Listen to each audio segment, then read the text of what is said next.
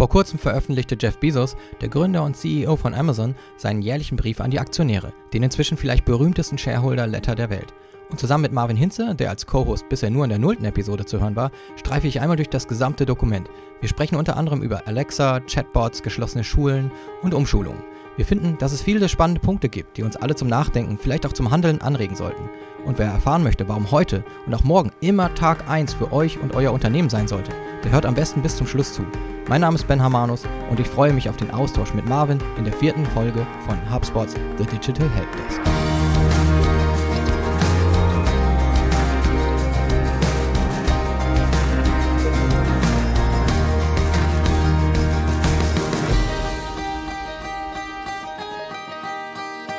Ja, heute haben wir uns ein Thema rausgesucht, bei dem wir keinen externen Gast dabei haben, sondern Marvin und ich zusammen über den Amazon Shareholder Letter sprechen, der ja kürzlich veröffentlicht wurde. Warum machen wir das? Weil wir denken, dass Unternehmen in Deutschland, äh, Österreich und der Schweiz, im deutschsprachigen Raum, auch sehr viel aus dem Amazon Shareholder Letter lernen können. Ich lese mir den jedes Jahr durch und auch Marvin ist immer interessiert in Tech-Themen und informiert sich da auch immer, was solche Entwicklungen angeht. Und wir wissen alle, Amazon ist da immer ein Gigant, auf den wir alle blicken und auch oft mit kritischem Blick. Aber was Marvin und ich denken, ist, man kann auch sehr viel lernen und sich die Learnings rausziehen. Und wenn man nur will, kann man unheimlich viel mitnehmen und für sich und sein Unternehmen umsetzen. Und da ist es nicht mal wichtig, ob man 500.000 Mitarbeiter hat, 1.000 Mitarbeiter hat oder fünf oder alleine ist, das ist auch oft einfach eine Mindset-Frage, Marvin, oder? Ich würde behaupten, in unserer äh, globalisierten digitalen Welt sind ja solche Einblicke in multinationale Konzerne auch sehr wichtig, weil die Entscheidungen, die dort getroffen werden, natürlich unser Leben auch extrem beeinflussen können von heute auf morgen. Ne? Also ähnlich wie große politische Entscheidungen kann so eine Entscheidung von einem Jeff Bezos oder Mark Zuckerberg ähm, auch mal dazu führen, dass sich unser Leben einfach relativ schnell, relativ stark verändert. Äh, von daher denke ich, lohnt es sich immer da ein bisschen am Puls zu bleiben und ein bisschen mitzuhören. Und darum haben wir uns das mal angeguckt. Und die erste Sache, auf die wir aus dem Amazon Shareholder Letter eingehen wollen, ist der ja, das ganz klassische Amazon-Geschäft, das den meisten dort draußen bekannt sein wird, das B2C, also der ganz normale Shop, Marvin. Genau, das, äh, der Warenverkehr sozusagen. Und da fand ich ganz interessant, gleich der erste Einblick in dem Shareholder Letter, dass äh, Amazon, also sobald die Krise losging, merken sie natürlich auch schnell durch ihre Analytics, dass sich die Nachfrage extrem verändert. Also dass die Leute äh, andere Waren nachfragen und natürlich auch andere Warenkörbe zusammenstellen. Und da hat Amazon ganz schnell reagiert und gesagt, okay, wir müssen unsere Lager anders zusammenstellen, wir müssen unsere Lieferketten umstellen, dass wir also mehr Haushaltswaren anbieten können, mehr medizinische Waren anbieten können, mehr Lebensmittel zum Beispiel auch anbieten können. Und da genau, hat sich das einfach extrem verschoben und Amazon konnte sehr schnell reagieren und hat das entsprechend umgestellt, ihre Lagerhaltung, ihre, ihren Einkauf auch. Und auch priorisiert, was überhaupt rausgeht. Also ich habe heute schon wieder bei Amazon nach einem Haken geguckt, um meinen Boxsack aufzuhängen, den ich mir neu gekauft habe. Und habe halt festgestellt, so einen Haken, den kriege ich natürlich jetzt nicht mehr wie früher bei Amazon Prime äh, heute oder morgen geliefert. Andere Waren haben einfach Priorität und das hat Amazon ja auch kommuniziert. Und das finde ich auch prinzipiell gut. Ich meine, ich habe letztens einen Kartoffelschäler gekauft. Ein, ich musste ein bisschen lachen, weil ich es interessant finde, was man eigentlich so bei Amazon kauft. Und der hat jetzt auch ein bisschen länger gedauert. Manche Waren kommen aber relativ schnell. Also die genaue Priorisierung würde mich auch mal interessieren, einfach nur aus so aus Neugier, welche Waren jetzt wie priorisiert verschickt werden. Aber prinzipiell macht das auch total Sinn, dass man erst die Waren rausschickt, die auch wirklich so relevant sind, dass die Leute vielleicht ohne, ohne diese Sachen nicht lange über die Runden kommen, auf jeden genau. Fall. Genau. Amazon nennt das die essentiellen Waren. Muss man jetzt drüber nachdenken, was das alles sein kann. Dazu gehören aber auch scheinbar medizinische Güter oder Dinge, die damit zu tun haben, mit dem Gesundheitsbereich und Haushaltswaren. Aber auch da der Tipp hier, dass Unternehmen, wenn sie Verantwortung übernehmen wollen, auch da priorisieren können. Also falls die Nachfrage hoch genug ist, um priorisieren zu müssen, sollten es vielleicht lieber die haushaltsrelevanten Waren sein. Ähm, ob da jetzt Videospiele dazu gehören, äh, damit keine Unruhe zu Hause entsteht, da kann man sich drüber streiten, was jetzt wirklich das Wichtigere ist. Aber das wäre so unser erster Tipp. Ja, und das ist natürlich auch eine Frage der Customer Experience. Ne? Wenn du da was kaufst bei Amazon und du möchtest, dass das schnell ankommt und es muss schnell ankommen, zum Beispiel unser Lieblingsbeispiel Klopapier, dann willst du, dass das schnell ankommt. Wenn du jetzt wie ich einen Kartoffelschäler kaufst oder wie du einen Boxsack haken und das dauert eine Woche länger, dann wirst du trotzdem noch eine gute Customer Experience haben als bei den anderen Sachen.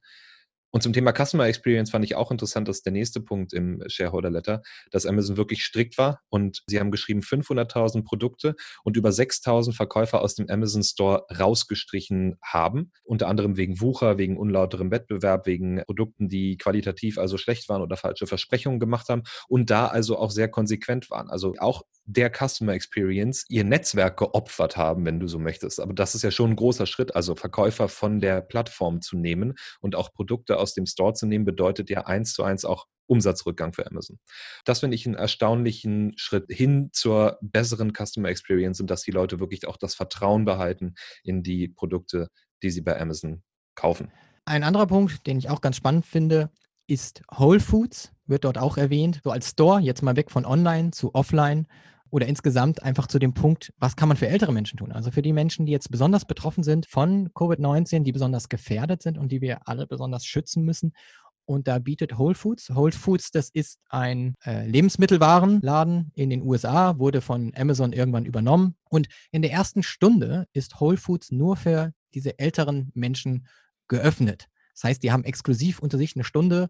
Die leben ja so wahrscheinlich sowieso sehr isoliert. Das heißt, Gegenseitig werden sich wenige Menschen dort anstecken, aber sie haben diese Zeit eben für sich. Und das finde ich auch eine gute Maßnahme, um zu sagen, wir übernehmen Verantwortung und die erste Stunde des Tages gehört den älteren Menschen und wir jungen Menschen, wir bleiben da eben mal außen vor. Auf jeden Fall. Das habe ich jetzt auch schon in Deutschland gehört von ein paar Unternehmen, die überlegen, das so einzuführen. Und das finde ich prinzipiell auch eine sehr gute Überlegung, die man bestimmt auch anwenden kann, unabhängig von der ähm, Ladengröße beispielsweise.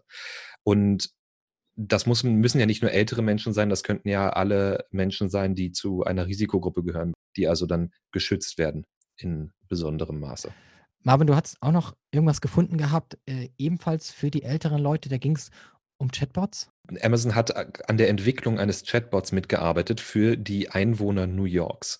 Und zwar ist das ein Chatbot, der quasi darüber informiert, wie der aktuelle Gesundheitsstand ist in New York. Also was man machen kann, was man darf, was man nicht darf, wo man besonders vorsichtig sein sollte. Und Amazon hat da also mitgeholfen, diesen äh, Chatbot zu entwickeln für New Yorkerinnen und New Yorker, fand ich auch sehr interessant.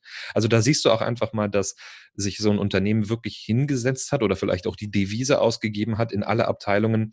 Überlegt doch einfach mal in eurem Bereich, in eurem Königreich, was könnt ihr Gutes tun? Wie könnt ihr einen positiven Beitrag leisten. Da hätte ich auch noch das Beispiel mit dem Corona ähm, über Alexa, also dass man mit Alexa sprechen kann und quasi mit so ein paar simplen Fragen rausfindet, solltest du dich vielleicht mal von einem Arzt untersuchen lassen oder mal einen Test machen, einen tatsächlichen oder nicht. Also das ist auch so eine Initiative, wo man einfach merkt, da hat sich das Alexa-Team zusammengesetzt und hat überlegt, wie können wir denn unsere Infrastruktur, unsere Technologie nutzen, um hier einen positiven Beitrag zu leisten, der ja auch überhaupt nicht monetarisiert wird, muss man ja auch mal ehrlicherweise sagen. Kommen wir mal zu dem, was Amazon sonst noch tut. Im Lager, also für die eigenen Mitarbeiter, da gibt es ja auch viele Maßnahmen, um sich ein bisschen zu schützen. Genau, also Ben, hast du auch, hast du auch diese Video-Ad bekommen? Ich, ich bin bestimmt nicht der Einzige in Deutschland, der die bekommen hat. Eine Video-Ad und zwar von Amazon, wo sie, also es sieht ein bisschen aus, als wenn einer mit einem iPhone durch so ein Fulfillment Center, nennt Amazon das, also durch so ein Lager-Logistikzentrum gelaufen ist und einfach gefilmt hat, was die da für Sicherheitsvorkehrungen gerade treffen. Und am Ende sagt dann einer, so machen wir das bei Amazon, damit also alle äh, sicher und gesund bleiben und so weiter. Und da sieht man, Leute tragen alle eine Maske, haben äh, Sicherheitsabstand zueinander. Es wird die Körpertemperatur gemessen von den Mitarbeitern und man legt Wert darauf, dass diese Sicherheitsvorkehrungen auch ähm, entsprechend eingehalten werden. So, das sagt Amazon, aber sie scheinen das auch sehr ernst zu nehmen, sonst würden sie wahrscheinlich auch nicht hingehen und sagen, wir nehmen das als Inhalt für eine große ähm, Videokampagne. Auf jeden Fall gehen sie damit auch stark nach außen. Ja, ich denke mal, Amazon weiß schon auch sehr gut, was gut für die Mitarbeiter in dem Moment ist, um die zu schützen und um den Laden am Laufen zu halten, ist natürlich gut auch fürs Business. Und ich finde, da können die ja. Dinge auch gern mal Hand in Hand Hand gehen. So muss man das ja auch einfach sehen. Es sind ja auch teilweise Gehälter gehoben worden. Für Überstunden sind, glaube ich, die Gehälter verdoppelt worden. Solche Anreize eben zu schaffen, damit so ein Business auch läuft und damit Menschen für ihr Risiko vielleicht auch nochmal zusätzlich entschädigt werden. Da schaut Amazon natürlich schon, wie kann man den Laden einfach auch weiter am Laufen halten.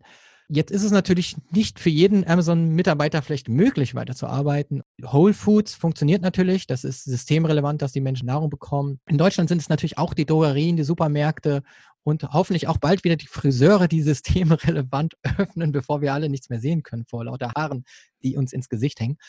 Aber in den USA gibt es eben auch viele andere Stores, die Amazon führt. Und dort ist natürlich den Mitarbeitern noch angeboten worden, in anderen Bereichen von Amazon arbeiten zu können. Auch ein wichtiges Thema. Wie schichte ich jetzt meine Workforce um und schaue, dass Mitarbeiter sich anderen Tätigkeiten widmen können? Und na klar, wenn wir jetzt hier an unser Publikum hier im Podcast denken, dann sind wir viel im digitalen Bereich vielleicht unterwegs und überlegen uns, ja, okay, ich brauche jetzt aber nicht unbedingt Personen im Lager. Vielleicht brauche ich weniger Leute gerade im Vertrieb, vielleicht brauche ich weniger Leute gerade im Marketing.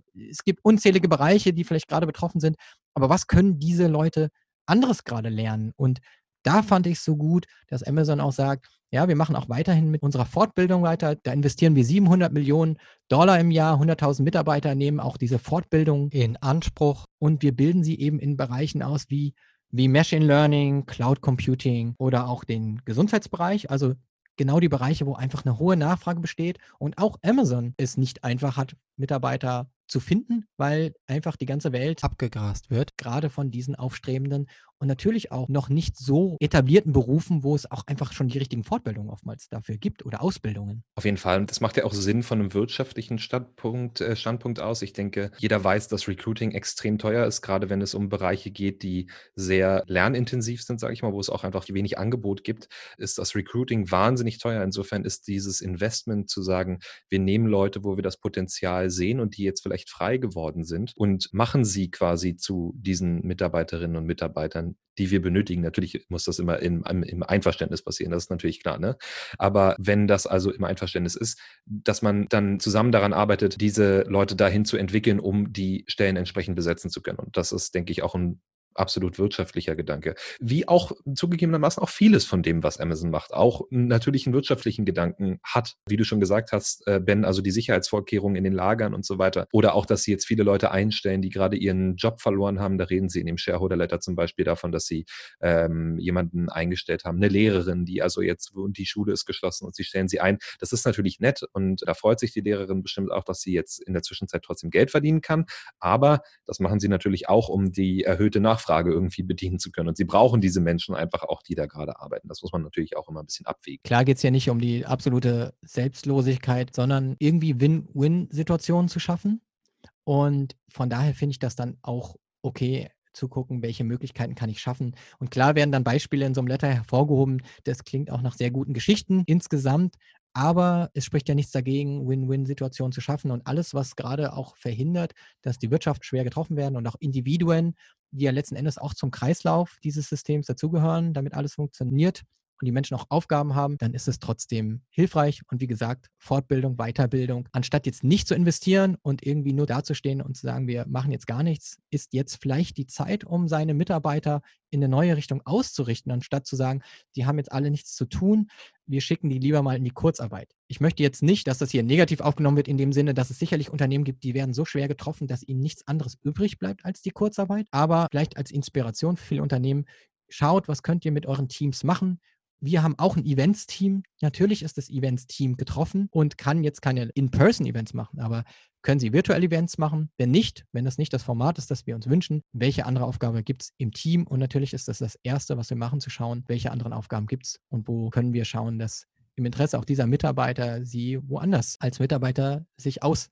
leben können. Auf jeden Fall, das ist ein wichtiger Punkt. Und ich finde es aber auch gut, dass man auch immer wieder daran denkt, dass es einfach Unternehmen gibt, für die es aktuell nicht möglich ist. Und das ist natürlich bei uns in der Digitalbranche, kann man sagen, na gut, ähm, dann machst du das nicht mehr, dann machst du das andere. Für viele ist das natürlich nicht möglich. Und man muss da gucken, wo man tatsächlich auch umschichten kann und was anderes machen kann und in, in welchem Maße. Und Amazon profitiert natürlich auch von ihrer wahnsinnigen Größe, einfach von ihrem äh, großen Netzwerk, das sie haben, um, um diese Umschulungen auch durchführen zu können, weil sie natürlich auch wissen, an welchen Stellen sie welchen Bedarf haben. Ne? Das kannst du natürlich bei einem Unternehmen mit ein paar tausend Mitarbeitern, kannst du sagen, okay, wir brauchen hier welche im äh, IT-Support zum Beispiel. Da könnte man ähm, umschulen. Bei einem Unternehmen, was vielleicht nur ähm, 15, 20 Mitarbeiter hat, ist das natürlich nicht ganz so leicht.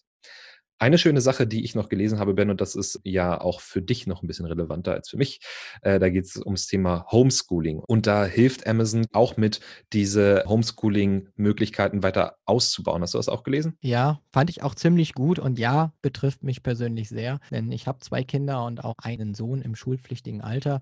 Und da gibt es momentan sehr, sehr wenig Unterstützung, auch für die Lehrer auch für einzelne Lehrer, die gerne was machen möchten, aber dann daran scheitern, dass es eben einzelne Eltern gibt, die nicht die Möglichkeit haben, ihrem Kind jetzt ihren Laptop zu geben, um von zu Hause zu arbeiten und Amazon hat eben 8200 Laptops an öffentliche Schulen gespendet und auch eine IT-Support-Line eingerichtet, um auch Universitäten zu unterstützen, dort die Studenten alle in Online-Schooling zu bekommen.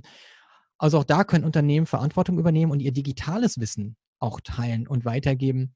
Ich werde dazu sicherlich in der nächsten Zeit auch noch mal was teilen, denn auch ich bin involviert bei uns in der Schule, die Schüler per Homeschooling, also Remote-Schule weiter fortzubilden oder insgesamt auch einfach diese Routine aufrechtzuerhalten und sich nicht ganz zu verlieren. Denn wir wissen alle nicht, wie lange das anhält. Jetzt wissen wir, dass es momentan für einige Schüler fünfte, sechste Klasse vielleicht wieder zurückgeht bald. Aber die Klassen darunter, die sich auch sehr schwer tun, diesen Abstand zu halten, für die kann das sehr lange weitergehen und vielleicht bis zum Sommer oder darüber hinaus. Und von daher können wir als Unternehmen auch immer schauen, wie können wir unterstützen als Berater, aber auch eben, wenn natürlich das Budget da ist, dann eben auch zu sagen, was können wir spenden und wie können wir sonst noch Support leisten. Und tatsächlich ja auch nicht mal nur als Unternehmen, sondern vielleicht auch als Einzelperson. Einfach, wenn man ähm, digitales Wissen hat, man weiß, wie man eine Zoom-Konferenz aufsetzt oder bei mir aus auch ein anderes Tool. Oder man kennt vielleicht irgendwelche E-Learning-Plattformen, die den Lehrern noch nicht bekannt sind oder so, dass man da einfach unterstützt und Hilfe anbietet. Ich denke, das ist ganz, ganz wichtig, um da auch gute Lösungen schnell zu finden, weil ich glaube, in so einer Situation, die kam jetzt relativ schnell und ich würde behaupten, dass ähm, das deutsche Schulsystem jetzt nicht komplett durchdigitalisiert ist in allen Bereichen, ohne mich zu weit aus dem Fenster zu lehnen. Und ich glaube, da ist einfach jede Hilfe wichtig und richtig. Das war jetzt, glaube ich, die Untertreibung des Jahres, dass die Schulen nicht durchdigitalisiert sind. Denn ich stecke da wirklich sehr tief inzwischen drin und weiß auch, dass Lehrer wirklich überhaupt nicht unterstützt werden, auch nicht von ihren Direktoren. Und wenn es dann so Anfragen meinerseits gibt und ich sage, ja, Microsoft Teams ist umsonst für Schulen, wenn ihr mit einer Schul-E-Mail-Adresse euch anmeldet, dann kriegt ihr den Account umsonst und könnt den da für die gesamte Schule nutzen. Dann scheitert es schon daran, dass die Schule diese E-Mail-Adresse nicht zur Verfügung stellt von der Schule. Also das sind so die Kleinigkeiten, wo es schwierig wird. Und dann suchen eben Lehrer Workarounds. Also lasst uns da alle unterstützend sein für diese Pioniere in der Lehrerschaft, die das gerne vorantreiben wollen und die die Schulen und Schüler digitalisieren wollen. Als Unternehmen können wir da auf jeden Fall unseren Beitrag leisten und auch als äh, digitalisierte Individuen. Ganz genau. So, jetzt sind wir einmal durch den ganzen Shareholder-Letter durchgeflogen, von äh, oben nach unten. Ben, würdest du sagen, wir, wir haben noch was übersehen? Ich glaube, aus diesem äh, Shareholder-Letter für dieses Jahr nichts. Der Fokus ist extrem stark auf Covid-19 natürlich und unheimlich viele Maßnahmen, die jetzt besonders für diese Krise wichtig sind. Aber im Shareholder Letter von 2019 sind auch interessante Aspekte, die ich durchgegangen bin, die ich auch letztes Jahr in Vorträgen verarbeitet habe und auf die ich auch jetzt nochmal kurz eingehen möchte. Und damals ging es darum, dass zum Beispiel Rossmann sagte, dass das Online-Geschäft nicht so wichtig sei, dass das stationäre Geschäft, dass da der Fokus drauf liegt und dass man lieber die Läden dort skaliert. Und ich habe gewarnt, dass das sehr gefährlich ist und fand auch, die Medien haben das zu sehr aufgegriffen und da habe ich manchmal das Gefühl, dass die Medien auch gerne Nachrichten nutzen, die anti-Amazon sind. Also so ein, so alles, was gegen den Amazon-Trend ist, das äh, sorgt für eine gute Headline. Ich finde das manchmal sehr gefährlich, einfach nur aus Prinzip gegen Amazon zu sein, weil das in meinen Augen die falsche Message sendet. Wir müssen nicht alle Amazon in allem nacheifern, aber die Message hier sollte sein, stell dein Business nicht auf eine einzige Säule. Rossmann hat vielleicht jetzt Glück, weil Drogerien zu den systemrelevanten Läden zählen, aber alle anderen seien gewarnt, wenn man sich auf eine, ein Bein stellt, dann kann es gefährlich werden. Und Amazon ist nun mal großer Sieger hier in dieser Krise mit den Streaming-Services, auf die wir wirklich jetzt alle unheimlich zurückgreifen, wie jetzt ähm, Amazon Music oder äh, Videoplattform. Und dann sowas wie Amazon Fresh, wo wir Lebensmittel dort bestellen, habe ich auch gemacht, ist jetzt auch schon wieder lange im Voraus ausgebucht. Also auch da hat Amazon irgendwann gemerkt, okay, in den Lebensmittelbereich riesengroßer Umsatz zu machen, da gehen wir auch rein. Und so geht es ja eigentlich mit allen Services, die sie anbieten, dass sie immer wieder schauen, wo können wir hin? Ist es dann vielleicht ähm, ihre Serverstruktur, AWS, auf die wir jetzt alle angewiesen sind, äh, die sie auch im Shareholder-Letter ganz viel hervorheben. Also für mich der große Gedanke, den man auch mitnehmen muss, ist, immer weiterentwickeln, nichts für unmöglich halten. Das ist ein Credo von Amazon. Es ist immer Tag 1, sagt Jeff Bezos in jedem Shareholder-Letter. Man muss immer wieder sich neu überdenken und immer wieder selbst herausfordern. Und das ist jetzt in dieser Krise einfach sehr, sehr wichtig, da dran zu bleiben und sich als Unternehmen weiterzuentwickeln, anstatt zu sagen, Innovation on hold, Weiterentwicklung der Mitarbeiter on hold. Also für mich ist das nicht der Weg aus der Krise. Du sagst weiterentwickeln und ich denke, dazu gehört eben auch ähm, kritisch zu bleiben in beide Richtungen. Also aus Prinzip einfach alles äh, gut zu heißen, ist wahrscheinlich genauso schlecht wie aus Prinzip alles schlecht zu heißen. Man kann sich immer was abgucken, man kann immer neue Wege gehen, neue Wege bestreiten. Und ich würde eigentlich ganz gerne mhm. schließen, Ben, mit dem Zitat, das auch am Ende des Shareholder Letters steht. Wenn etwas Schlimmes passiert, hat man drei Möglichkeiten. Man lässt sich entweder davon definieren, man lässt sich zerstören oder man lässt sich dadurch stärken. Ein Zitat von Theodor Seuss Geisel ist also nicht von äh, Jeff Bezos, aber schließt den Shareholder Letter sehr, sehr gut ab und damit auch diese Episode. Super, dann würde ich sagen, wir hören uns in der nächsten Episode. Vielen Dank und bis dann. Ciao, ciao.